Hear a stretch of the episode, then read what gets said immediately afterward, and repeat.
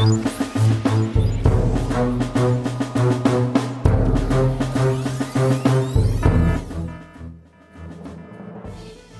willkommen zum Universum, zu einer neuen Folge vom Podcast Das Universum, in dem Ruth und Florian über besagtes Universum plaudern. Diesmal Holiday Edition, Sommer, aber trotzdem, wie immer, auch diesmal mit Florian. Und mit Rot. Ich hätte schon gedacht, ich darf gar nicht mehr mitmachen. Kommt, es wird gar nicht mehr irgendwie zu Ende gehen. Naja, im Sommer bin ich immer ein bisschen euphorisch, noch, noch euphorischer als sonst sowieso immer schon. Sommer ist super. Ja, es ist auch jetzt, äh, es ist ja, na, es ist ja jetzt zum ersten Mal so richtig Sommer, wenn wir das aufnehmen. Einen Tag nach Sommerbeginn. Ja, und Für euch, wenn ihr das hört, ist schon der Sommer schon fast wieder vorbei. naja, es ist der 3. August, also wenn da schon wieder Ja. Kälte ist. Weißt du, was heute, also ho- 3. August heute passiert? Nein, Die Dagmar heiratet. ernsthaft. Ja. Das muss ich jetzt uns. Podcast von dir erfahren. Das ist, äh, es wäre ja sicher extrem unangenehm, wenn sie das wüsste, aber ich glaube, sie hört unseren Podcast nicht, glücklicherweise. Ich hoffe, ich sage mir das noch. Ich gedacht, Ja, bin schon das- längst das- verheiratet. Ich, ich bin auch sehr enttäuscht. Nein, nein, nein, sie sind seit 15 Jahren zusammen, aber jetzt haben sie sich entschlossen, naja gut, dann heiraten wir halt. Und sie sind total langweilig, weil sie machen irgendwie, also schon ein bisschen eine Familienfeier, aber halt irgendwie keine Party und ich darf auch nicht Brautjungfer sein. Sowas. Ja. Aber ich glaube, das ist jetzt nicht die Thematik, wegen, wegen der die Nein, Leute nein, zuhören hier. Nein, nein, nein, es geht um, um, um noch interessantere Geschichten. Man glaubt es kaum. Aus Geschichten aus dem Universum zu, Florian. Ich glaube, ähm, wir haben ein Problem. Ja, Wir haben äh, bei unserer Geburtstagsfeier, glaube ich, das eine oder andere Schlückchen dunkle Materie zu viel getrunken. so. Es ist nämlich eine Galaxie gefunden worden, der, der die dunkle Materie ausgegangen ist. Okay. Ich hoffe, es waren nicht wir. Eine Galaxie ohne dunkle Materie. Hast du nicht schon mal was erzählt von der Galaxie ohne dunkle Materie in irgendeiner alten Folge? Ich habe mal, genau, ich habe schon, es geht um, um äh, die gleiche Art von, von Galaxie, ja, genau. Diese äh, äh, Ultra Diffuse Galaxies, diese Art von Zwerggalaxien, die ganz, ganz komische Objekte sind. Also jetzt mal ganz abgesehen von dem dunkle Materie-Ding. Es geht um diese Galaxien, wir haben darüber gesprochen, die mit diesem lustigen ähm, Dragonfly Genau. Telefotoobjektiv-Array ähm, entdeckt worden sind. Ein ganzer Schwung von diesen, von diesen ultradiffusen Galaxien wurde mit diesem, naja, Teleskop, ich nenne es jetzt mal Teleskop, weil es ist ein Teleskop, ja, entdeckt. Und die sind, das sind sehr komische Objekte. Ja? Das sind diese Galaxien, die so fast so groß sind wie eine normale Galaxie. Also Zwerggalaxien sind ja normalerweise viel kleiner als die Milchstraße jetzt. Diese diffusen Galaxien, die sind so ungefähr so halb so groß wie eine typische Milchstraßengalaxie, sagen wir jetzt mal. Also groß. Und haben aber nur ungefähr ein Prozent der Sterne. Ich sehe gerade, ich habe gerade nochmal nachgeschaut, damit wir hier nicht ganz konfus werden. Ja, Äh, das, das Dragonfly war, Diffus, nicht konfus. Dragonfly, dieses Teleskop kam in Folge mit der Nummer 9 vor. Da hieß die Geschichte Das Geheimnis der dunklen Galaxie und da ging es um Galaxien, die fast komplett aus dunkler Materie bestehen. Das ist das Gegenteil von dem, was du jetzt Es ist erzählst. genau das Gegenteil. Es ist nämlich so, dass diese Galaxien also zuerst schon mal ganz komisch sind, weil sie eigentlich ziemlich groß sind, aber nur sehr wenige Sterne haben. Ja? Und drum kam da auch dann sofort die dunkle Materie ins Spiel, weil wie passt das zusammen, dass das eine, eine große Galax Galaxie ist, die sich auch ähm, dreht, also wo die Sterne sich auch bewegen und äh, die aber nur so wenig Masse hat, also so wenig helle, leuchtende Masse, so wenig Sterne. Ne?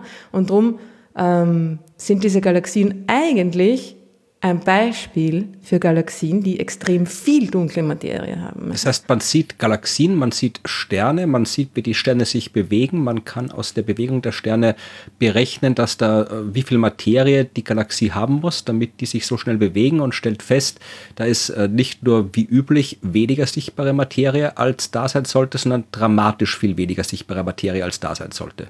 Ganz genau, so war es bei diesem Beispiel, was äh, Dragonfly 44 war das ist das Beispiel, ne? Ja, Dragonfly 44 hieß diese Galaxie. genau, genau. Das war die- 99,9 Prozent aus dunkler Materie, hast du gesagt. Habe ich gesagt. Ja, du berichtet dann. Habe ich berichtet, genau.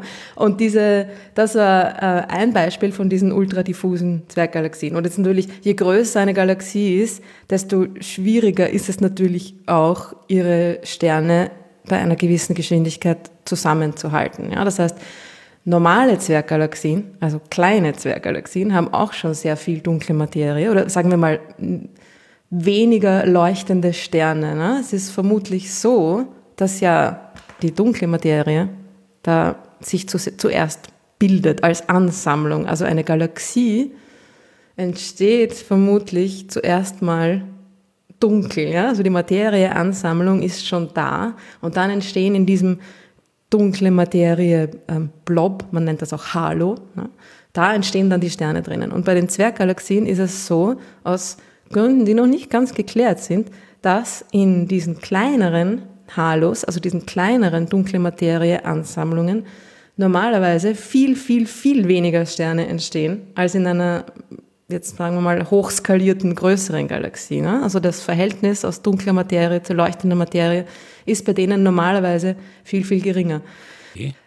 Aber jetzt kommt das, was bei der Galaxie, Dragonfly Number 2, äh, das noch besonderere ist, an ihrem schon besonder, an ihrer schon, schon, schon außerordentlichen Besonderheit. Eine ja. kurze Unterbrechung, bevor wir dann die Nomenklatur durcheinander bringen. Ist das die Galaxie mit der Bezeichnung Dragonfly 2 oder ist das jetzt äh, Dragonfly Number 2, weil du das zweite Mal über die Dragonfly-Galaxie redest? das sowohl als auch. Nein, sie heißt tatsächlich DF2. Okay, gut. Nur, dass, falls wer nachschauen will, dass er nicht, dass man da nicht irgendwie was, auch was findet. Das ist, es ist das die, die zweite Dragonfly-Galaxie, die in diesem Podcast ähm, besondere Erwähnung findet, aber es ist auch tatsächlich ihr Name. Oh, genau. Gut, hat man es geklärt. Also, was, was macht Dragonfly 2? Dragonfly 2 schwebt im, im Raum durch die Gegend und ähm, hat anscheinend keine dunkle Materie oder so gut wie keine dunkle Materie. Das heißt, die ist tatsächlich, fällt vollkommen aus dem Rahmen. Ja? Die ist tatsächlich eigentlich überhaupt nicht so, wie sie sein sollte. Das Gegenteil von dem, äh, genau andersrum ungewöhnlich, sagen wir mal, so, wenn das Sinn macht. Ja? Also diese Galaxien sind normalerweise schon sehr ungewöhnlich, weil sie extrem viel dunkle Materie haben. Die hat aber anscheinend gar keine. Sowas hat man bis jetzt noch nicht entdeckt gehabt? Eine Galaxie ohne dunkle Materie? Ja. Nein. Aha, na schauen. Also, man hat die schon, ich glaube, das war irgendwie vor zwei oder drei Jahren, hat man die schon mal beobachtet und hat schon, ähm, da, da gab es schon die Vermutung, dass diese Galaxie gar keine dunkle Materie möglicherweise brauchen könnte, um ihre Bewegung, um die Sternbewegung zu erklären. Ja. Aber jetzt kann man sich natürlich vorstellen, dass bei diesen super diffusen, ultra diffusen Galaxien, wie sie heißen, äh, es gar nicht so einfach ist, ihre, erstens mal ihre Masse und auch die, die Rotationsgeschwindigkeit überhaupt oder die, die Geschwindigkeit der Sterne, kann ja auch eine chaotische Bewegung sein, zu, zu bestimmen. Ja? Und es geht vor allem bei diesen Galaxien auch um eine genaue Entfernungsbestimmung. Stimmt, das müssen wir auch wissen. Ja? Genau. Und ähm, das haben sie jetzt in dieser neuen Studie gemacht. Sie haben die Entfernung ganz, ganz genau bestimmt. Und diese Galaxie, warum das so wichtig ist, diese Galaxie, diese, diese ähm, ultradiffusen Zwerggalaxien, sind ja äh, weil sie so wenig Sterne haben, erstens mal nicht besonders hell und weil ihr Licht auf eine recht große Fläche verteilt ist, noch viel schwerer zu detektieren. Ja? Und darum hat man die bis jetzt ja auch nur in unserer kosmischen Nachbarschaft quasi. Das heißt was? Also unser, unser, die lokale Gruppe oder? Ja, und, in, und ein paar nahe Galaxienhaufen. Im Koma, im ja, Koma-Haufen hat man viele davon gefunden. Das ist einer der nächsten großen Galaxienhaufen von uns aus gesehen. So, so größenordnungsmäßig so 10 bis 100 Millionen Lichtjahre? Ja, genau, 20. Okay. Na, das ist so die, die, was du nähere Umgebung jetzt meinst. Ist so, also größenordnungsmäßig alles mit zweistelligen genau. Millionen Lichtjahren Beträgen. Ja, genau, genau. Genau. Also so bis, ja, so bis 100 würde ich sagen, ist unsere, unsere Nachbarschaft. Genau. Also diese Galaxie, genau genommen, ist äh, 22, Moment mal, Millionen Lichtjahre hast du gesagt. Ich rechne dann immer sofort in Megaparsec. Eh klar. Aber es ist ja, ja die Astronomieeinheiten und so weiter und so fort, alles kompliziert. Dragonfly 2 ist 22 Megaparsec entfernt. Also mal ungefähr, man muss das einfach immer nur mal drei nehmen, ne? mehr oder weniger. Also ungefähr 70 Millionen Lichtjahre. Das heißt, äh, das ist ungefähr na, 30 Mal die Entfernung zur Andromeda-Galaxie. Okay. Klingt jetzt irgendwie schon viel, aber ist, was das Universum anbelangt, wirklich unsere Nachbarschaft. Ne? Und das Ding ist, dass weil diese Galaxien so relativ nah an uns dran sind, ist die Bestimmung ihrer Entfernung, ihrer genauen Entfernung, gar nicht so einfach.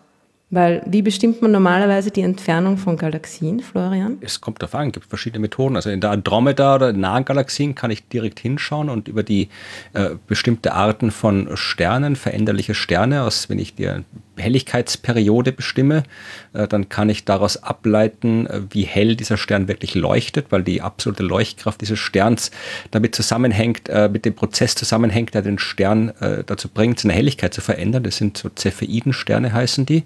Und wenn ich weiß, wie hell der wirklich leuchtet und das vergleiche mit dem, wie er mir erscheint von der Helligkeit her, kann ich den Abstand berechnen. Das geht bei nahen Galaxien, wo ich diese Sterne sehen kann. Wenn die weiter weg sind, gibt es andere Methoden. Ich glaube, da gibt es die Tully-Fischer-Beziehung und dann gibt es noch eine zweite und eine ist für Spiralgalaxien und eine ist für elliptische Galaxien, äh, wo man auch aus der Bewegung der Sterne in der Galaxie auf die Entfernung schließen kann, weil die Bewegung der Sterne von der Masse abhängt und die Masse von der Leuchtkraft abhängt und von der Leuchtkraft irgendwie sowas alles. Das ist, weiß ich auch nicht genau. Und dann gibt es die Rotverschiebung für die ganz weiten Dinger. Ich weiß nicht, welche Methode du jetzt ausführlich erklärt hm. haben willst. Ja, also ich, hab, ich hätte mir es ja denken können, dass du gleich zum Klugscheißen anfängst. Nee, Nein, das, ist natürlich absolut recht. Du hast absolut recht. Ich habe jetzt eher erwartet, dass du Rotverschiebung rausschreist, aber das wäre ja wahrscheinlich dann eher meine Art gewesen, diese Frage zu beantworten. Nein, du hast natürlich absolut recht. Rotverschiebung wollte ich zwar hören, aber na, es gibt natürlich verschiedene Möglichkeiten, Entfernungen zu bestimmen. Bei den entfernteren Galaxien, also alles, was außerhalb unserer ganz unmittelbaren kosmischen Nachbarschaft liegt, ist es eigentlich immer die Rotverschiebung, weil da kann man keine einzelnen Sterne mehr auflösen und beobachten. Das, ja. Nochmal kurz äh, für die, die es vielleicht noch das erste Mal zuhören oder noch nichts davon gehört haben. Ähm, Rotverschiebung, also das Universum expandiert, die, der expandierende Raum zieht die Galaxien mit sich und zwar umso schneller, je weiter das Ding von uns weg ist. Und wenn ich jetzt das Licht analysiere der Galaxien, dann verschiebt sich die Farbe des Lichts äh, zum Roten hin, je schneller sie sich von uns entfernt. Und je schneller sie sich von uns entfernt, desto mehr Raum ist zwischen uns und ihnen, weswegen ich aus der der Farbe auf die Entfernung schließen kann. Genau. Nur ist jetzt bei den näheren Galaxien das Problem, dass diese Rotverschiebung, die ja durch eine mm, Bewegungsgeschwindigkeit verursacht wird, ja, oder einer, einer Geschwindigkeit entspricht, dass diese Rotverschiebung noch so gering ist und die dementsprechende ähm, Recession Velocity nennt man das, ne? also we mm, sich wegbeweggeschwindigkeit, äh, das so klein ist, dass sie ungefähr der, der Eigenbewegung der, der Galaxien entspricht. Ne? Also wenn man bei 22 Megaparsec, 70 Millionen Lichtjahren Entfernung, kommt man auf eine ähm, quasi Expansionsgeschwindigkeit von ungefähr 1500 Kilometern pro Sekunde. Und das ist mehr oder weniger die typische Geschwindigkeit von Galaxien in einem Galaxienhaufen.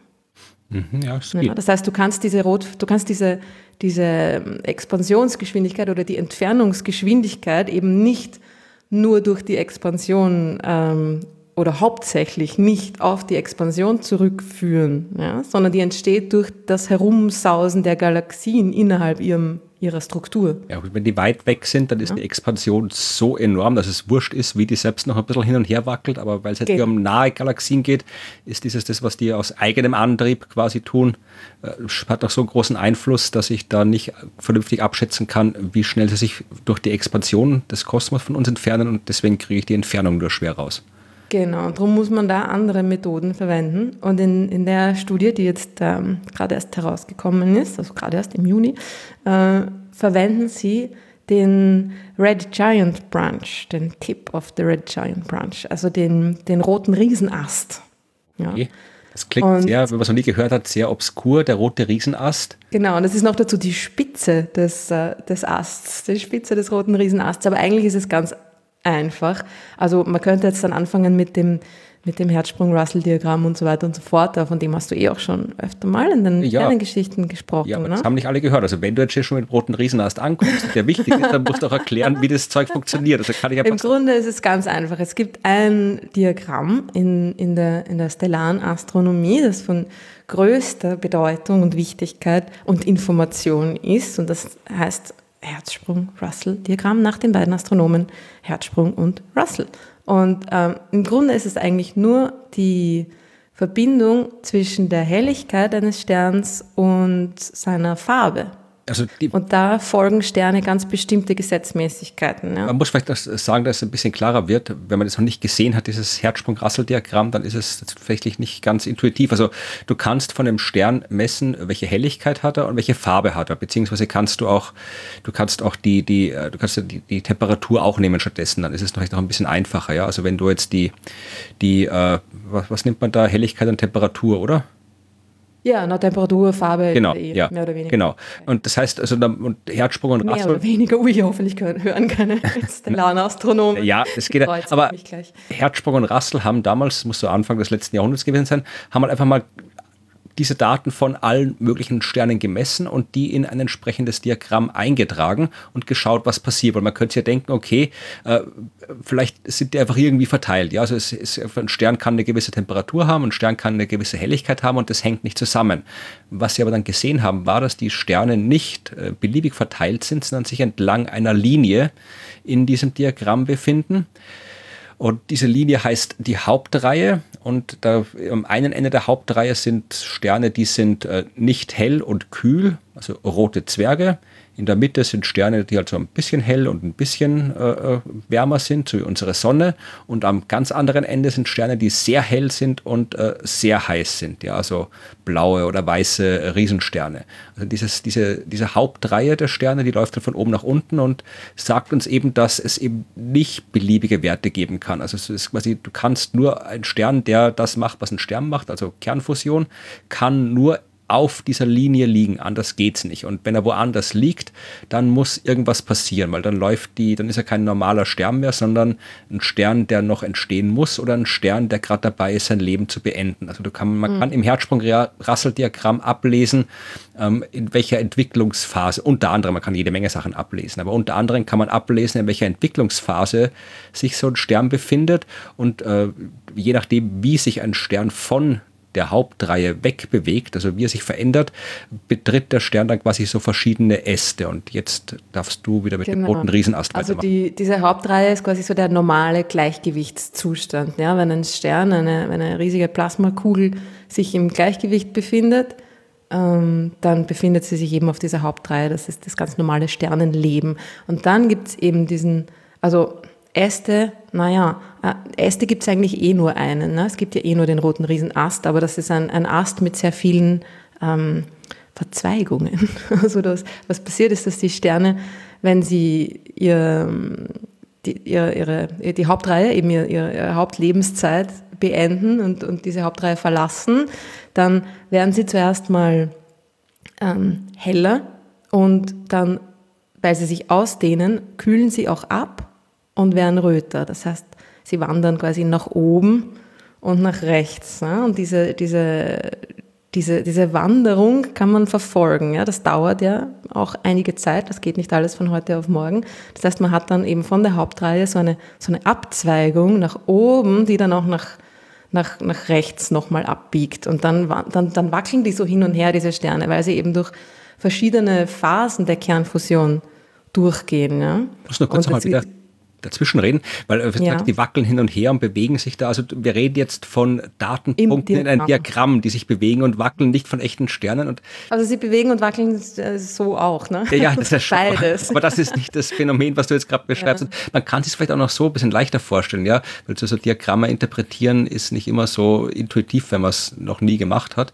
Also äh, ein roter Riese, unsere Sonne wird ein roter Riese werden. Ja, ein roter Riese äh, ist deutlich größer als unsere Sonne Und äh, wenn jetzt quasi ein Stern so groß wäre wie ein roter Riese, dann müsste er auch extrem hell leuchten. Ja, das heißt, äh, der wäre dann ganz woanders im Herzsprung-Rassel-Diagramm als die Sonne, ja, weil er dann eine ganz andere Temperatur hätte. Aber weil der Stern ein roter Riese eben kein echter Stern mehr ist, der vernünftig Kernfusion macht, kriegt man eben einen Stern, der, der hell ist, weil er so groß ist, aber äh, deutlich kühler ist, weil er eben keine Kernfusion mehr macht. Das heißt, der ist an einer Position in diesem Herzsprung-Rassel-Diagramm, wo er eigentlich nicht sein könnte, wenn er noch vernünftige Kernfusion in seinem Inneren machen wenn würde. Wenn er im Gleichgewicht aber. Er macht schon vernünftige ja, Kernfusion in seinem Inneren. Ja, aber nicht mit Aber die äußere Hülle ist halt, weil er eben auch so groß ist, auch abgekühlt. Also die Leuchtkraft und die Farbe hängen zusammen, weil sie beide von der Größe des Sterns auch abhängen. Ja?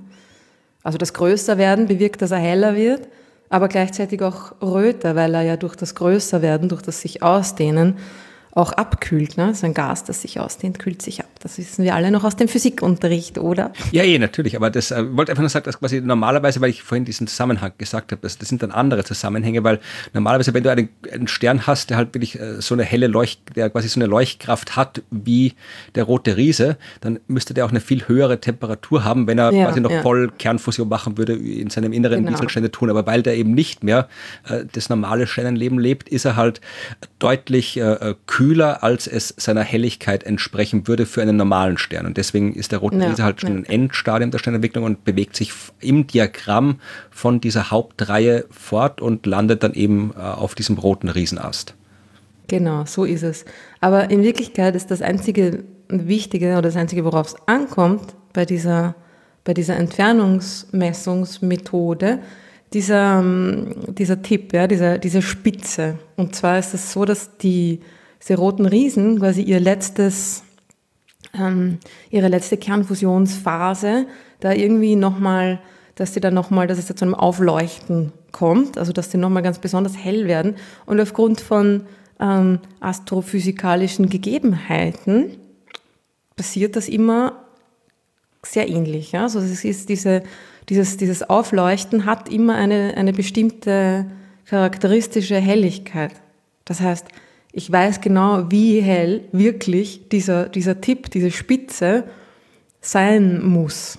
Die Ja, Spitze dann, ist jetzt ich- äh, die- ein Spitze des Asts, also das hellste, das hellste, was so ein roter Riese sein kann in dieser Entwicklung. Ja? Also er be- bewegt sich weg von dieser Hauptreihe im Diagramm, ja? wird heller, wird röter, wird wieder ein bisschen heißer, wird wieder kühler, bewegt sich so hin und her in dem Diagramm und, und, und wandert langsam in der Helligkeit nach oben. Er wird dann auch immer heller und dann ähm, irgendwann hat er quasi seine maximale Helligkeit erreicht, weil da in dem Stern es nochmal zu einem zu einem, zu einem letzten Ausbruch quasi kommt, bevor er dann ähm, ja, das meiste seiner Masse irgendwie in den Weltraum hinausschleudert und zu einem weißen Zwerg beziehungsweise Neutronenstern oder schwarzen Loch kollabiert.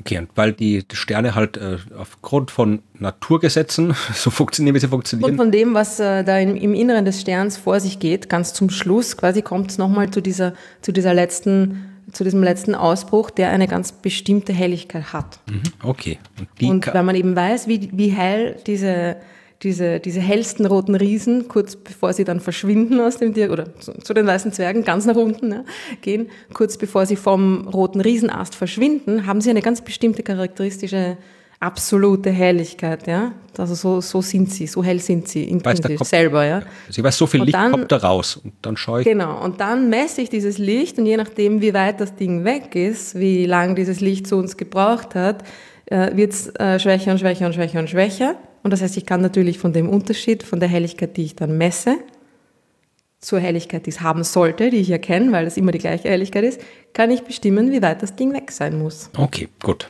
Das ist sehr clever.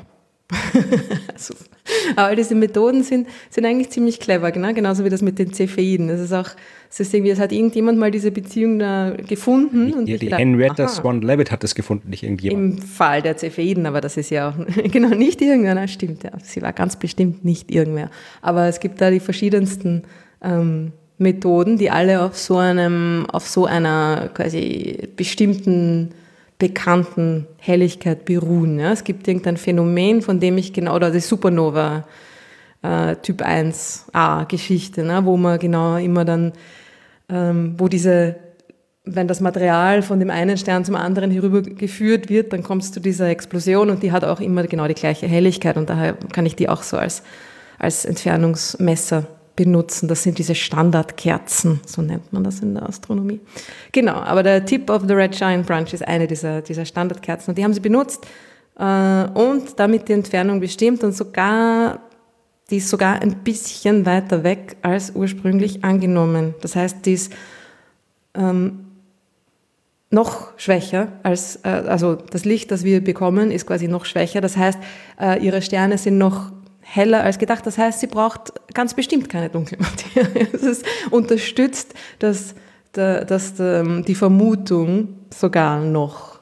Das heißt, diese Galaxie ist tatsächlich anscheinend eine Galaxie, die nur aus Sternen besteht. Ich habe eine Idee. Mhm. Und zwar hatten wir in, äh, mit Dragonfly 44 aus der alten Folge eine Galaxie, die fast nur aus dunkler Materie besteht und jetzt eine, die fast nur aus Sternen besteht. Vielleicht waren die früher zusammen und sind dann auseinander sortiert worden. Ungleichmäßig getrennt. Ja. Nein, es ist mal keine, keine gute Idee, ich weiß, aber äh, hat man eine Idee, warum die Galaxie. So passiert das manchmal bei Leuten, ja. Einer kriegt nur das Dunkle. Oh. Hat man eine Idee, warum diese Galaxie keine dunkle Materie Na, also bis jetzt war es eigentlich noch eher in, in der Phase, wo ihnen niemand geglaubt hat.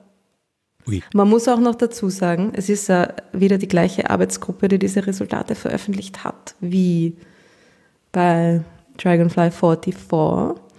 Und wie ich damals in der Folge auch schon ähm, erwähnt habe, mich zu einem emotionalen Kommentar habe hinreißen lassen, ist das eine Arbeitsgruppe, die gerne recht ähm, großspurige, reißerische Resultate veröffentlicht. Ja, was machst du? Auch immer ihre drüber. Papers aufs Archive stellt, ohne auf den Referee-Prozess zu warten, ja. was ziemlich arsch ist. Ähm, aber ich glaube, dass es in dem Fall, also ich glaube es, ja, kann, kann glauben, was ich will, aber äh, es scheint in dem Fall tatsächlich äh, darauf hinzudeuten. Und ähm, genau, Sie sagen auch in dem Paper, jetzt, soll, jetzt sollen alle bitte mal aufhören, Resultate anzuzweifeln und sich darauf konzentrieren, eine Erklärung für dieses Phänomen zu finden. Wie kann es eine Galaxie geben? äh, naja, äh, Möglichkeiten, dass sie irgendwie durch Interaktionen natürlich, ja, ja, dass ihre Materie entrissen wurde. Allerdings ist es auch schwierig, ne? wenn eine Galaxie so diffus ist, also so weit ausgedehnt, dann hat sie natürlich einen, einen intrinsisch niedrigeren Zusammenhalt, sagen wir mal. Dann, wenn da Interaktionen gewesen wären, schon große, dann wäre sie wahrscheinlich schon auseinandergerissen worden. Ist sie vielleicht auch man weiß es nicht. Ich habe noch eine Idee. Ja. Äh, Aliens. Also vielleicht, äh, vielleicht, hat, äh, vielleicht stellen wir irgendwann fest, wenn wir rausfinden, was dunkle Materie ist, dass man die Uhr gut für irgendwas brauchen kann. Ja, als Treibstoff oder vielleicht schmeckt die total geil. Ja, also äh, als Nahrung oder was auch immer. Und äh, die haben einfach alles aufgebraucht und sind dann zur nächsten weitergezogen. Oh je, sind Sie auf dem Weg zu uns? Weiß ich nicht, keine Ahnung. Obwohl, Florian, ich muss sagen, das fällt unter die Rubrik Dinge, von denen ich nie gedacht hätte, dass ich sie dich einmal sagen höre. Tja. Habe eine Idee, Alien. ich habe nicht gesagt, das ist eine wissenschaftliche These, sondern eine Idee. Darf ich auch mal ein bisschen Naja, es ist auf jeden Fall das Rätsel der dunklen Materie noch lange nicht gelöst. Was aber interessant ist, ist, dass natürlich eine Galaxie ohne dunkle Materie ist. Äh, da, da, na, das war jetzt ein schlechter Satz dass natürlich eine Galaxie ohne dunkle Materie genau das ist, was die Befürworter der dunklen Materie ähm, dein Herz äh, höher schlagen lässt, weil das natürlich die Idee oder das Konzept, die Hypothese der dunklen Materie extrem stärkt. Ja. Das, das hört sich wie paradox an, ja, weil wenn, oh, das ist eine Galaxie ohne dunkle Materie, das heißt, wir brauchen sie gar nicht. Nein, ganz im Gegenteil, ja, wenn die dunkle Materie, so wie bis jetzt angenommen, einfach etwas ist, was überall ist, ja, und es fehlt immer ungefähr gleich viel, könnte man sagen, aha, da ist eine Gesetzmäßigkeit, die auch irgendwie anders erklärt werden könnte, nämlich zum Beispiel durch eine adaptierte ähm, Gesetzmäßigkeit, ja? also durch, das, durch eine Veränderung des Gravitationsgesetzes zum Beispiel, was ja auch Mond und so weiter und so fort ne, versucht wird. Mond heißt Modified Newtonian äh, Dynamics und nicht äh, das Ding, was nachts am Nicht unserer, nein, genau. Also es gibt Theorien, die, die sagen, dunkle Materie ist so ein Schwachsinn, ist keine Art der Materie, sondern es ist einfach, ähm, da immer quasi der gleiche Faktor an, an Materie fehlt, könnte es ja auch einfach sein, dass das was anderes ist, ja, dass wir da, dass es einfach eine Modifikation im Gravitationsgesetz braucht, die diesen Faktor ausmacht, ja. Wenn du jetzt aber eine Galaxie hast, wo die normale Materie da ist, ja, und aber die dunkle nicht, dann kannst du das mit einem modifizierten Gravitationsgesetz nicht, nicht so leicht erklären, ne? Macht das Sinn? Ja, ja, klar. Also, natürlich, wenn ja. du sagst, also wenn, wenn du sagst, äh, die dunkle Materie als Materie gibt es nicht, sondern wir messen nur die Gravitationskraft falsch, weil das ist ja so, wie wir es beobachten. Wir sehen ja, wir schließen äh, auf die Existenz der dunklen Materie aus der Bewegung der Himmelskörper, die wir sehen können. Und die Bewegung der Himmelskörper, die wir sehen können, passt nicht zu den Gravitationskräften, die vorhanden sein müssten, wenn das, was wir sehen, alles an Materie ist, weswegen man halt postuliert, es muss auch noch eine andere Art von Materie geben, die Gravitationskraft ausübt, die wir nicht sehen können. Das ist die Standardargumentation. Ähm, man kann genauso gut sagen, vielleicht berechnen wir einfach die Gravitationskraft falsch und kann ein modifiziertes Gravitationsgesetz äh, entwickeln, was ja auch gemacht wurde. Aber das wäre dann ein ja, universales Naturgesetz und müsste immer und überall gelten. Und wenn man jetzt eine Galaxie hat, wo sich die Sterne genau so bewegen, wie sie sich mit dem klassischen Gravitationsgesetz bewegen, äh, dann ist das ein Zeichen dafür, dass diese modifizierte Gravitation nicht immer und überall gelten mhm. kann und äh, keine gute Erklärung zu sein scheint, um dieses Phänomen der dunklen Materie irgendwie in den Griff zu kriegen.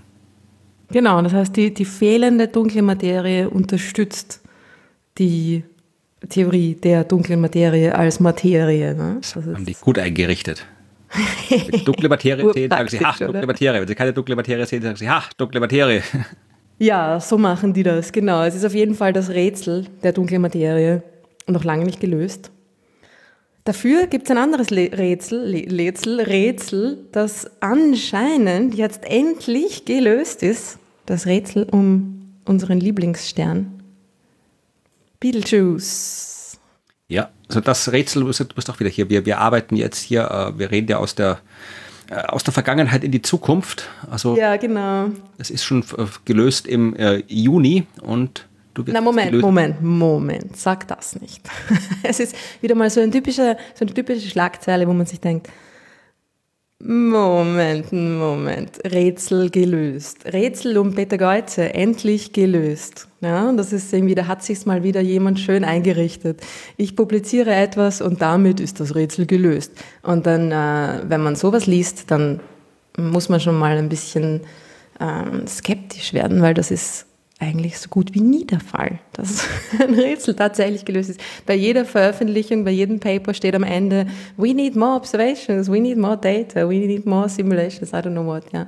Also genau, ähm, was passiert ist, nochmal als kurze Zusammenfassung, letztes Jahr ist Peter Geuzer ja plötzlich dunkel geworden. Mhm. Ja, nämlich ordentlich, um einen Faktor 3. Ja, also war plötzlich nur mehr ein Drittel so hell wie sie eigentlich ähm, normalerweise ist. Und es ist ja so, dass Peter Geuze ein auch so ein roter Riese ist, ja? so ein gigantischer roter Riese, fast Jupiterbahn-Durchmesser.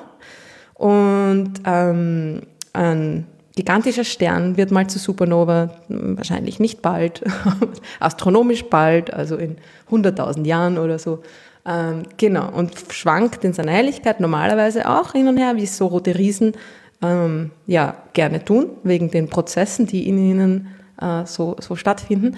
Und, aber so stark schwankt die Helligkeit dieses Sterns normalerweise ja. nicht. Also da war irgendwas los. Ne? Ja, da haben wir zwei Folgen, die verlinkt werden, hast du das alles sehr ausführlich erklärt. Genau. Und was jetzt passiert ist, ist, dass ein äh, neues Paper rausgekommen ist, in dem dieses, dieses Rätsel quasi äh, angeblich gelöst wurde. Und zwar war die, es gab ja dann zwei, zwei Lager quasi. Ne? Die einen haben gesagt, okay, es ist äh, Staub. Das ist immer die erste Erklärung in der Astronomie, ist auch Staub. Etwas wird dunkler, Staub. Staub blockiert ja das Licht und wenn da irgendwie plötzlich eine Staubwolke sich vor diesen Stern schiebt oder eben vom Stern selbst erzeugt wird und den Stern umhüllt, dann wird er dunkler. Und Problem dabei war, man hat aber keine, in anderen Wellenlängen, ne, keine Anzeichen für Staub gefunden. Man hat diesen Stern dann auch im infraroten Submillimeterbereich beobachtet, also viel längere Wellenlängen von Licht, das wir nicht sehen können. Und da sollte der Staub ja diese ganze absorbierte Strahlung wieder abgeben. Hat er aber nicht getan. Der Stern ist im Submillimeterbereich zum Beispiel genauso dünkler geworden. Ja. Und wenn da jetzt so viel Staub wäre, dann hätte man das sehen müssen. Ja. Und dann war das andere Lager, das gesagt hat, ha, es ist einfach ein gigantischer Sternfleck. Ja. Also die Sonne hat ja auch diese Flecken und die sind dünkler, eben weil sie kühler sind. Ja. Und bei so roten Riesen also veränderlichen Sternen im Allgemeinen, passieren diese, diese Flecken auch, aber in gigantischem Ausmaß. Ja? Also da gibt es wirklich Sternflecken, die teilweise ein, ein, ein Viertel der Sternoberfläche bedecken. Ja? Und sowas hätte es ja auch leicht sein können. Es gab sicher auch noch ein Lager, das gesagt hat Aliens. Genau. Ich habe eine Idee. Aliens. Ja, genau. Und dann gab es noch ein Lager, hauptsächlich die Presse, die gesagt hat, Supernova.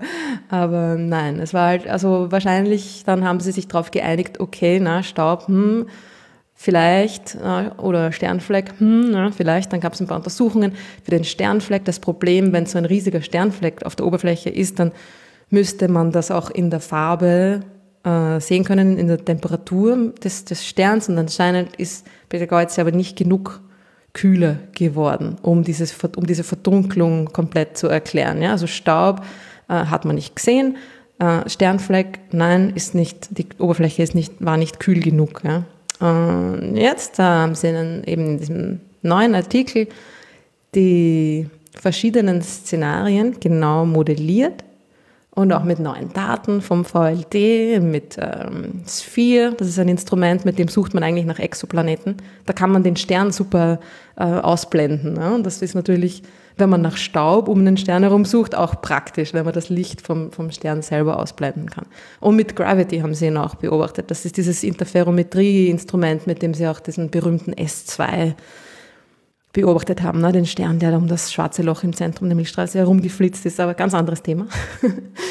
ähm, also großartige neue Beobachtungen mit großartigen Instrumenten. Äh, und dann haben sie die verschiedenen Szenarios quasi kombiniert, modelliert und sind draufgekommen, am wahrscheinlichsten ist einfach eine Kombination aus beiden. Ja? Also es ist nicht entweder Staub oder ein Sternfleck, sondern es war beides auf einmal. Und das eine hat sogar das andere quasi ähm, bedingt, sagen wir jetzt mal so. Ja, hat es? Also es ist nämlich so, dass zuerst, also dieser, mh, mm, das Szenario, was dann als wahrscheinlichstes sich herausgestellt hat, ist das, dass dieser, dieser Stern, dieser gigantische, vor sich hin wabbernde, blubbernde rote Riese, äh, einfach ein, eine riesige Gaswolke rausgerülpst hat, quasi, ja, so blub, rausgefloppt und ähm, die bewegt sich nach, nach oben, nach außen und kühlt ein bisschen ab. Aber nur dadurch, dass sich unterhalb in der Photosphäre, also auf der Sternoberfläche, dann ein riesiger Sternfleck auch noch gebildet hat, konnte sich dieses, dieses, diese Gasrülpswolke da genug abkühlen, um zu Staub zu kondensieren. Ne?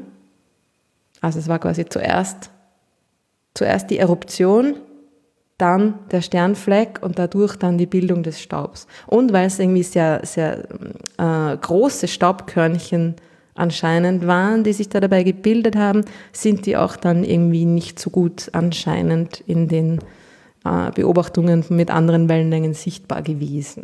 Peter Geuze hat Sternenstaub gerülpst. So ist es. Und das ist natürlich schon cool, ne? wenn man da einfach wirklich, also wenn ihr diesen Stern beobachtet habt, wie er dunkler geworden ist, was viele von euch wahrscheinlich gemacht haben, weil es war sehr, sehr ähm, offensichtlich, es ist wirklich viel dunkler geworden, habt ihr beobachtet, wie sich Sternenstaub bildet, aus dem sich dann irgendwie in der nächsten Sterngeneration, wenn sich das ganze Zeug hinaus in den Weltraum verbreitet, dann ähm, möglicherweise neue Planeten um andere Sterne und Lebewesen darauf bilden können. Schön, oder? Ja. ja, es ist natürlich so, dass jetzt immer noch die Staubmenschen sagen, ähm, naja. Wer will schon mit Staubmenschen zu tun haben? I. wir sind alle aus Staub. Also wir werden auch zu Staub zurückkehren. Das, da war die Bibel korrekt. naja, egal. Ähm, genau, und die sagen, also, hm, okay, kleiner oder wie äh, größere Staubkörner, andere, andere Staubeigenschaften, bla bla, schön und gut. Aber wenn da so viel Staub war, dann hätten wir ihn trotzdem sehen müssen. Und genau, und dann sagen sie, ja, wir brauchen neue Beobachtungen und wir brauchen Beobachtungen mit ALMA, das riesige Submillimeter Radioteleskop-Array in, in, in Chile. Das war blöderweise letztes Jahr während der ganzen Chose wegen ähm, Covid-19 nicht in Betrieb. Drum konnte man damit den Stern nicht beobachten. Soll jetzt, sollen jetzt nachgeholt werden, die Beobachtungen, und dann sagen die, die Studienautoren, tja, wenn sie jetzt keinen Staub mehr finden, dann waren wir einfach zu spät dran. Ne? So sie machen sich wieder leicht. Ja, ja aber wenn, wenn äh, was, was mich, ich habe ja die Geschichte auch gehört, was mich jetzt ähm, was ich mich gefragt habe, ist, ich meine, der Prozess an sich, egal was jetzt die Staubmenschen sagen, ja, ähm, ähm, äh, der Prozess an sich erscheint mir plausibel, ja. Du hast halt irgendwie heißes Gas, also Sterne schleudern Gas ins All, das wissen wir, ja. Sterne haben Sternflecken, mhm. wissen wir auch. Wenn das Gas äh, ausreichend schnell abkühlt, kann es kondensieren und Staub erzeugen, wissen wir auch. Und halt die ganze Sternaktivität kann den Staub dann irgendwie ins All rausschleudern und dann steht er uns im Blickfeld und äh, ein Stern wird dunkel. Also das ist alles, da ist keine neue Physik oder irgendwas drin. Das ist alles plausibel. Ich frage mich mich nur, warum ist es gerade bei Beta Geuze, warum sehen wir das nicht ständig bei Sternen? Naja, ähm, ich denke, wir sehen das eh. Es ist halt einer der am besten beobachteten und am genauesten studierten roten Riesen, die, die, die wir kennen. Ne? Und so oft, also wenn das dann einmal, weiß ich nicht, einmal alle 100 Jahre passiert oder so. so ich habe keine Ahnung, wie oft passiert denn sowas? Hm. Na, weiß ich auch nicht. aber anscheinend nicht so oft. Ne? Ich meine, in Peter Geuze war es das erste Mal. Ja, eh, aber es ist irgendwie. Also, dass ihre, ihre, dass ihre Helligkeit verändert und dass sowas immer wieder mal passiert auf kleineren Skalen, das sehen wir ja eh. Ne?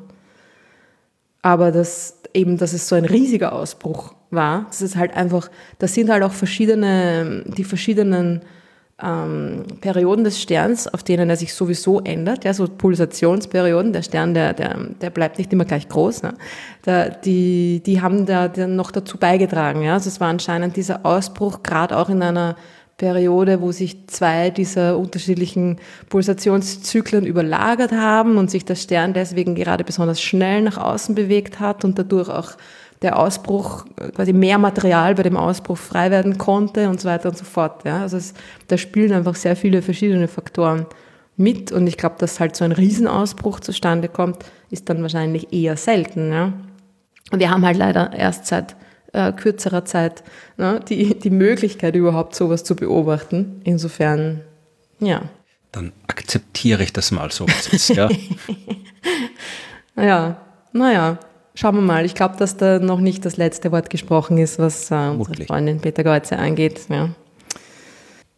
Sollen wir noch eine Frage machen zum Schluss? Ich habe eine super Frage für dich, Florian. Ja, bitte sehr. Mal schauen, ob du sie beantworten kannst. Ach. Aber sie kommt von einem, vom fünfjährigen Sohn von Isabel. Oh, das hart fünfjährige. Das ist eine knifflige Frage. Die besten Fragen, so ist es. Der ähm, Isabel gefragt hat beim Abendessen, ob man die Sonne löschen könnte, wenn man unendlich viel Wasser zur Verfügung hätte. Das ist eine wirklich schöne Frage. Das ist eine gute Frage, auch eine sehr, sehr gut überlegte Frage. Aber klar, wenn man als Fünfjähriger weiß man, dass die Sonne heiß ist, gehe ich davon aus. Und als Fünfjähriger wird man auch wissen, dass man mit Wasser Sachen löschen kann.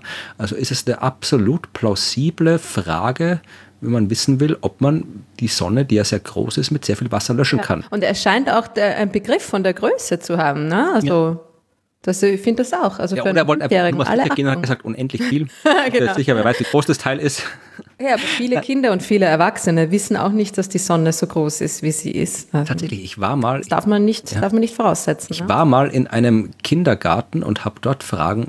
Das war überhaupt das Beste, ja. Also ich habe, ich, ich muss kurz äh, lieber, lieber, äh, wie war der Name vom Fünfjährigen? Haben, war der Name äh, bekannt? Der, der, steht nicht da, Aha, nein. Dann, ist nur, ja. Lieber Fünfjähriger, äh, kurz, nicht, nicht, nicht ungeduldig werden. Äh, lieber Isabel, gib ihm eine Schokolade oder sowas. Ich muss kurz, äh, kurz, kurz abschweifen.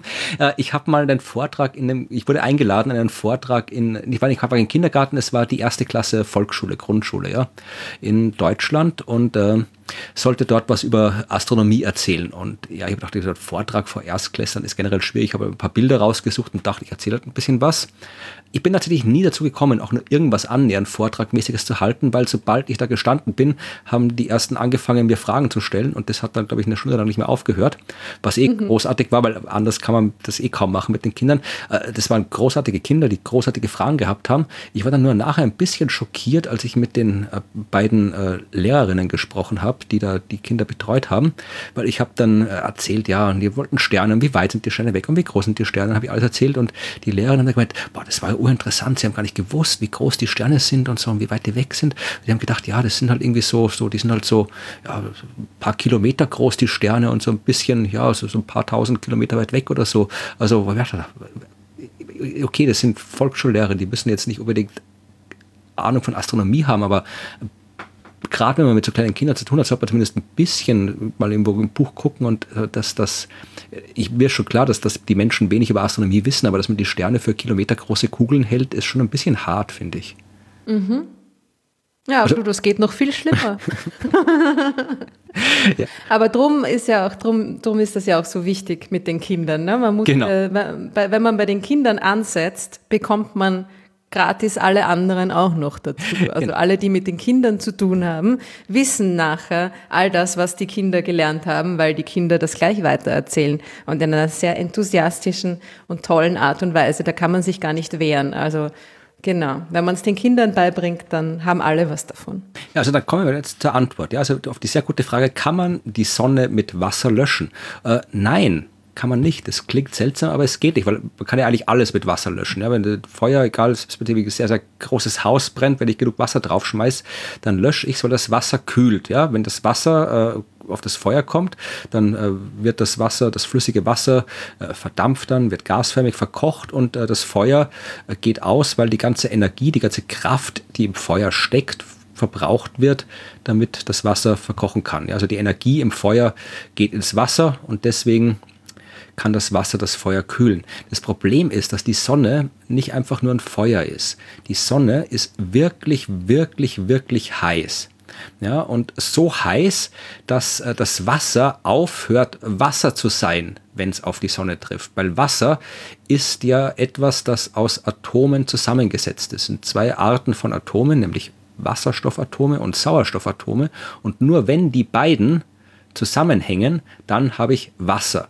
Und wenn ich aber jetzt genug Energie auf so ein Wasserteilchen draufschmeiße, dann bricht das quasi auseinander und ich habe kein Wasser mehr. Und die Sonne, die ist so heiß, die hat genug Energie. Das heißt, sobald ich das Wasser da auf die Sonne draufschmeiße, bricht das Wasser, die Wasserteilchen auseinander und ich habe kein Wasser mehr, sondern nur noch Wasserstoff und Sauerstoff. Und das Problem ist, dass Wasserstoff genau das ist, mit dem die Sonne brennt. Ja, also die Sonne verbrennt Wasserstoff. Das ist Kernfusion und das ist nicht ganz einfach zu erklären, zumindest für einen Fünfjährigen, wie die Sonne aus Wasserstoff Feuer macht. Aber äh, das, was, äh, wenn man jetzt quasi bei einem normalen Feuer Holz ist, das brennt, bei der Sonne vereinfacht gesagt ist es Wasserstoff, der brennt.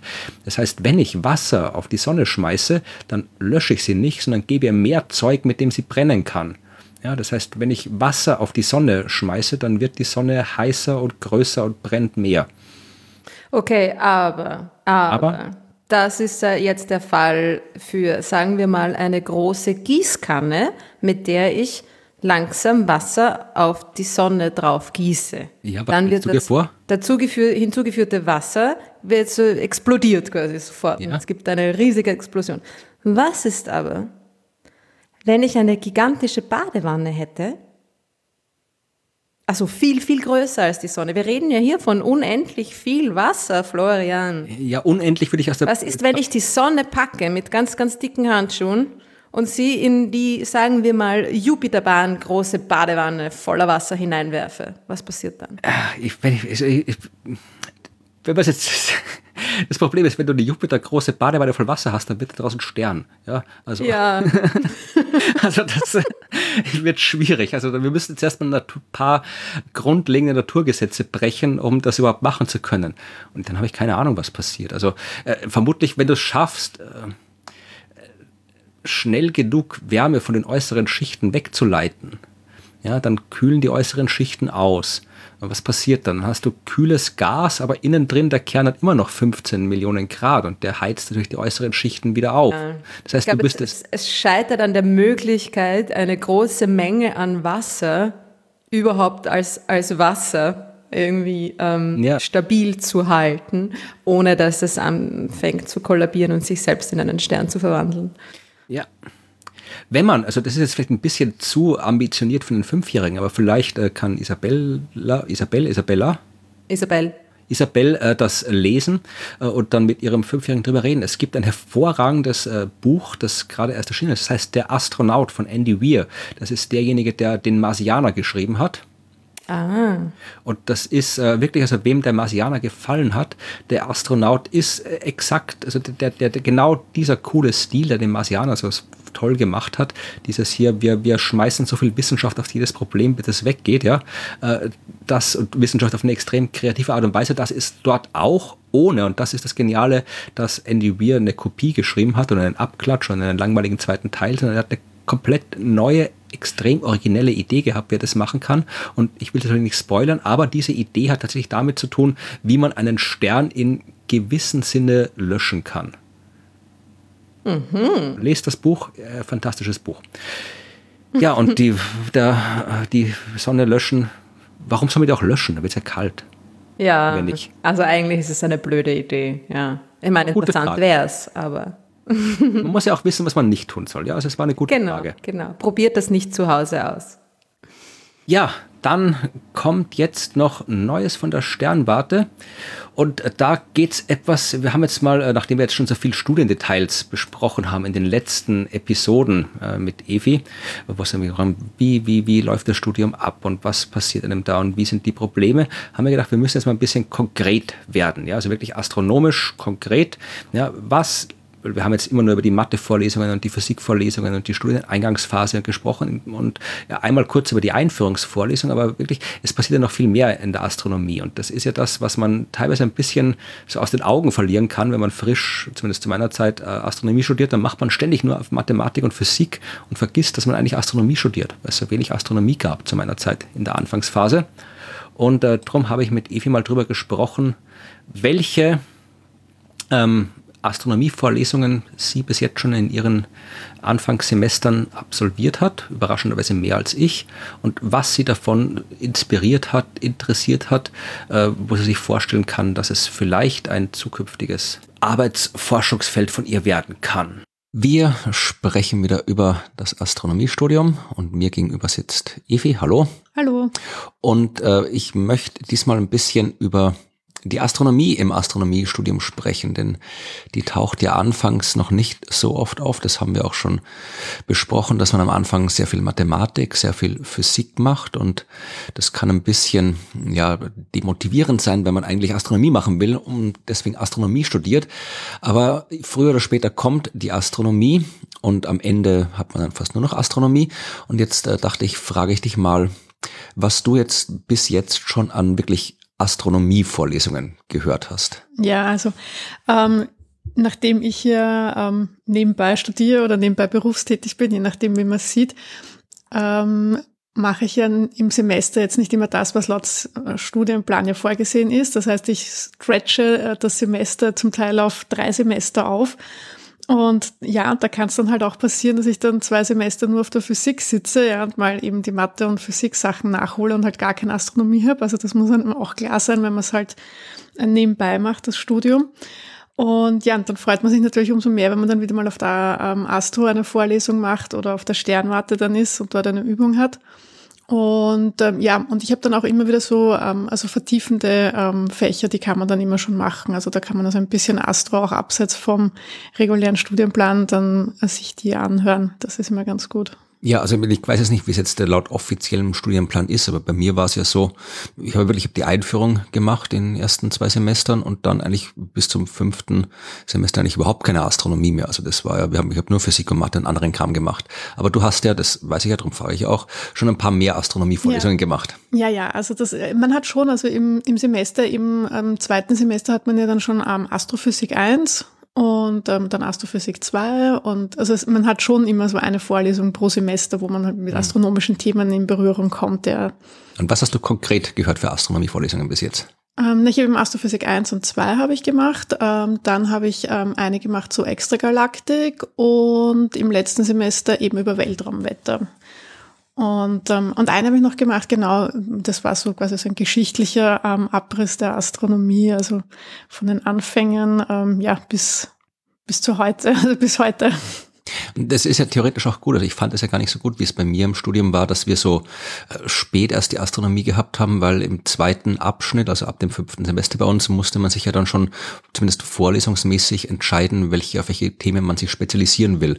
Und da hat man aber eigentlich kaum noch einen Überblick gehabt über das, was ist. Und du hast ja zumindest, wenn du, hast, wenn du jetzt sagst, du hast Extragalaktik, du hast Geschichte, du hast Weltraumwetter, also das ist im Prinzip so Sternastronomie, du hast Astrophysik, dann hast du eigentlich eh schon sehr, sehr viel und die Einführung hast du ja auch noch gemacht. Mhm. Hast du schon ein Gebiet gefunden, wo du denkst, das wäre das, auf dem du tatsächlich dann dich spezialisieren willst, deine Bachelor, Master, Doktorarbeit schreiben oder wo du vielleicht denkst, das wäre cool, wenn man da forschen könnte? Mm, ja, also was, was ich beim Studium ganz spannend gefunden habe bis jetzt war, dass halt oft, also meine Motivation ja auch das Studium zu beginnen, war halt meine Faszination gegenüber so schwarze Löcher und ähm, ja auch ähm, ja, ja, also eigentlich diese ganzen besonderen Phänomene, die man halt hat. Ähm, und ähm, und dann fand ich aber die Vorlesungen dann dazu dann oft gar nicht so spannend. Ja, also habe ich mir gedacht, okay, gut, ähm, ja, äh, ist ganz interessant. Ähm, man liegt vielleicht auch immer ein bisschen am Vortragend natürlich, aber war jetzt nicht so, dass ich gemerkt habe, okay, gut, ähm, ja, fasziniert mich total. Und dann habe ich eben die Vorlesung zum Weltraumwetter gemacht.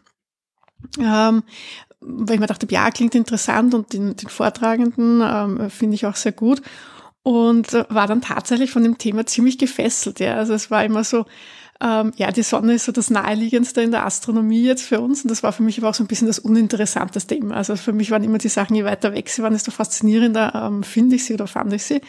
Und dann, ähm, ja, dann habe ich mich eben intensiver mit dem Weltraumwetter beschäftigt und bin dann ähm, draufgekommen, dass das super spannend ist und dass das auch eine der, der wenigen Phänomene ist, was man ja direkt auf der Erde auch, ähm, auch mitbekommt und miterlebt, also wo man, also wo ein direkter Einfluss ist, weil oft sind eben diese astronomischen Sachen ja so weit weg, ja, ähm, dass es ja fast schon abstrakt ist, äh, bis zu einem gewissen Grad.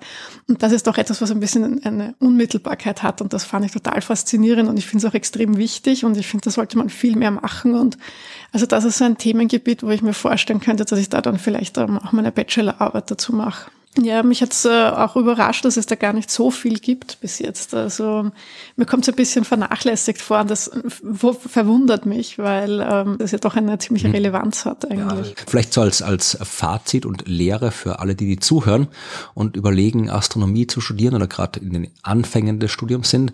Also das, was du jetzt gerade beschrieben hast, würde ich fast als typisch bezeichnen. So ging es mir und so ging es ganz vielen anderen auch, dass das, was einen an Interesse dazu bringt, das Studium zu beginnen, sich später nicht unbedingt als das herausstellt, was einem wirklich interessiert. Einfach weil man nur das mitbekommt von außen, was halt, ich sage jetzt mal so, medial tauglich ist. Ja, da kommen halt irgendwie die Aliens und die schwarzen Löcher und die Asteroideneinschläge und was auch immer alles, das, Spektakuläre halt oder das scheinbar Spektakuläre und das ganze andere, das viele, viele andere, das in der Astronomie auch noch drin steckt, das, von dem weiß man halt nichts, wenn man es nicht macht und dann lernt man es irgendwo durch irgendwelche Zufälle kennen auf der Uni ja, und dann stellt man plötzlich fest, dass man irgendwas intensiv erforscht, von dem man beim Beginn des Studiums immer gewusst hat, dass das existiert.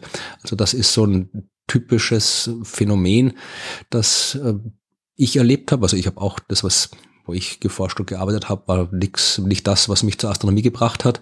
Ja, und wenn, wenn, wer weiß, was du noch alles ist. Du hast ja noch lange nicht alle Astronomie-Themen durch, da kommt noch viel mehr. Also vielleicht findest du noch was, was, was noch cooler ist. Welches Thema hat dich zur Astronomie gebracht? Ja, eh, ich wollte äh, Kosmologie, ich wollte hier äh, das machen, was Stephen Hawking gemacht hat und dachte halt, da muss ich Astronomie studieren. Aber wie gesagt, ich hätte halt theoretische Physik studieren müssen, eine Mathematik. Und dann habe ich eh festgestellt, dass, dass mich die, die Planeten und Asteroiden viel mehr interessieren durch Zufall.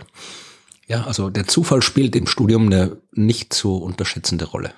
Wie überall im Leben, oder? genau. Bis dann. Bis dann. Tschüss. Okay, sehr interessant. Das gab es bei uns äh, überhaupt nicht. Ja, aber Weltraumwetter ist extrem cool. Ja? Ich weiß, ich überlege gerade, ob das bei mir vorkommt. Also vermutlich ist das, was Weltraumwetter heißt, war Teil der Astrophysik-Vorlesung. Also äh, ist das bei dir? Äh, offensichtlich ist es nicht vorgekommen bei dir. Nein. Na, Weltraumwetter sind all die Phänomene. Also Wieso? Wetter auf anderen Planeten? Nein, nein, nein, nein, gar nicht, gar nicht. Weltraumwetter ist das, also Sonnenaktivität, kosmische Strahlung. Ja, also wenn äh, was, was dir als Satellit passieren kann, ja, oder wenn koronale ah. Massenauswürfe das Magnetfeld der Erde irgendwie treffen und so. Also all das, was ein Stern quasi mit seinem Planetensystem anstellt. Also äh, quasi das Wetter auf der Erde oberhalb der Atmosphäre. So ungefähr. Also geht jetzt nicht Verstehe. um das Wetter, das hier bei uns, also Regen, Sonne, mhm. sonst irgendwas. Da ist der Einfluss der, gut, die Sonne macht auch das Wetter natürlich, ja. Aber es geht wirklich um das. Also wenn du jetzt einen Satelliten hast, ja, dann äh, kann der durchaus beschädigt werden, wenn die Sonne gerade eine aktive Phase hat und da irgendwie äh, extrem viele Sonnenflecken und ganz viele, äh, wie heißen die? Ähm, wie heißt denn das? Promi, Prominenz, Protuberanzen. Prominenzen gibt es auch, aber Protuberanzen und sowas, wenn da wie Zeug. Also Flatulenzen. Also, ja, wenn die Sonne Zeug aus ihrer Atmosphäre, Teilchen rausschleudert und so weiter. Ja, und wenn das gerade dann zufällig auf einen Satelliten trifft, ja, der nicht durch die Atmosphäre und das Magnetfeld der Erde geschützt ist, dann geht der kaputt. Ja, und das insofern, mhm. oder wenn du als, wenn du als Astronautin vielleicht mal da gerade im Weltall rumfliegst, dann willst du auch gerne wissen, ob da jetzt. Sicher immer nur schönes Wetter. Ja, aber du willst gerne wissen, wenn da eine, weil das ist ja wirklich, das ist tatsächlich was. Also es gibt äh, in der Raumstation gibt so eine Art, ja, Bunker ist zu viel gesagt, aber da gibt es halt quasi so einen Raum, der möglichst weit weg von der Außenhülle ist, möglichst abgeschirmt ist, weil wenn äh, mal so ein Strahlungsausbruch kommt, das ist ja gefährlich, das ist ja durchaus, kosmische Strahlung ist ja durchaus gefährlich für einen Menschen, krebserregend und so weiter.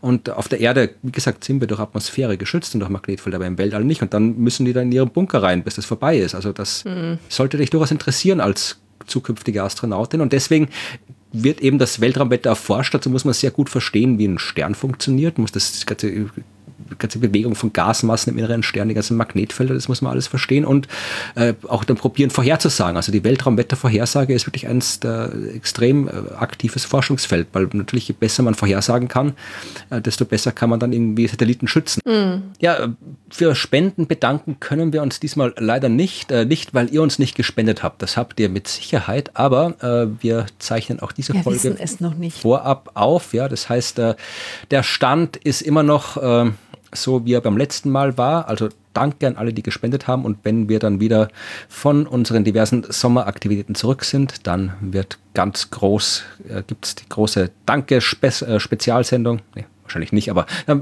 dann, bedanken wir uns bei euch. Ja? Also auch namentlich, bis dahin bedanken wir uns generisch bei allen, die für uns gespendet haben, uns unterstützt habt. Ja, wenn ihr das auch in Zukunft tun wollt, freuen wir uns darüber. Wenn ihr Fragen habt, die ihr uns stellen wollt, dann schickt sie an fragen.dasuniversum.at, Fragen zur Astronomie, Fragen zum Astronomiestudium, was auch immer ihr wissen wollt. Wenn wir die Antwort wissen, dann geben wir sie euch. Wenn nicht, dann wenig überraschend nicht. Äh, anzukündigen haben wir vermutlich auch nichts, weil äh, auch das seit dem letzten Mal, der letzten Aufzeichnung, nicht viel Neues passiert ist. Bei dir nicht, äh, Ruth? Bei mir auch Nein, nicht. es sind äh, ja genau zehn Minuten vergangen seit der letzten Aufzeichnung. ja, sein können, dass was passiert in der Zwischenzeit. Ja, aber dann bleibt uns nicht viel mehr übrig, als uns zu verabschieden. Und ja, bis zum nächsten Mal. Jetzt haben wir eh schon wieder lang genug gelabert, oder? Ich, ja, na, du hast zwei Geschichten Jetzt gehen wir schwimmen. Ja? Du wolltest ja, noch zwei Geschichten erzählen. Ich, ich hätte noch zwei gehabt, aber die kommen das nächste Mal dran. Ja. Okay. Sei vorbereitet. Jawohl, bin ich. Dann macht es gut. Bis zum nächsten Mal. Bis Tschüss. dann. Ciao.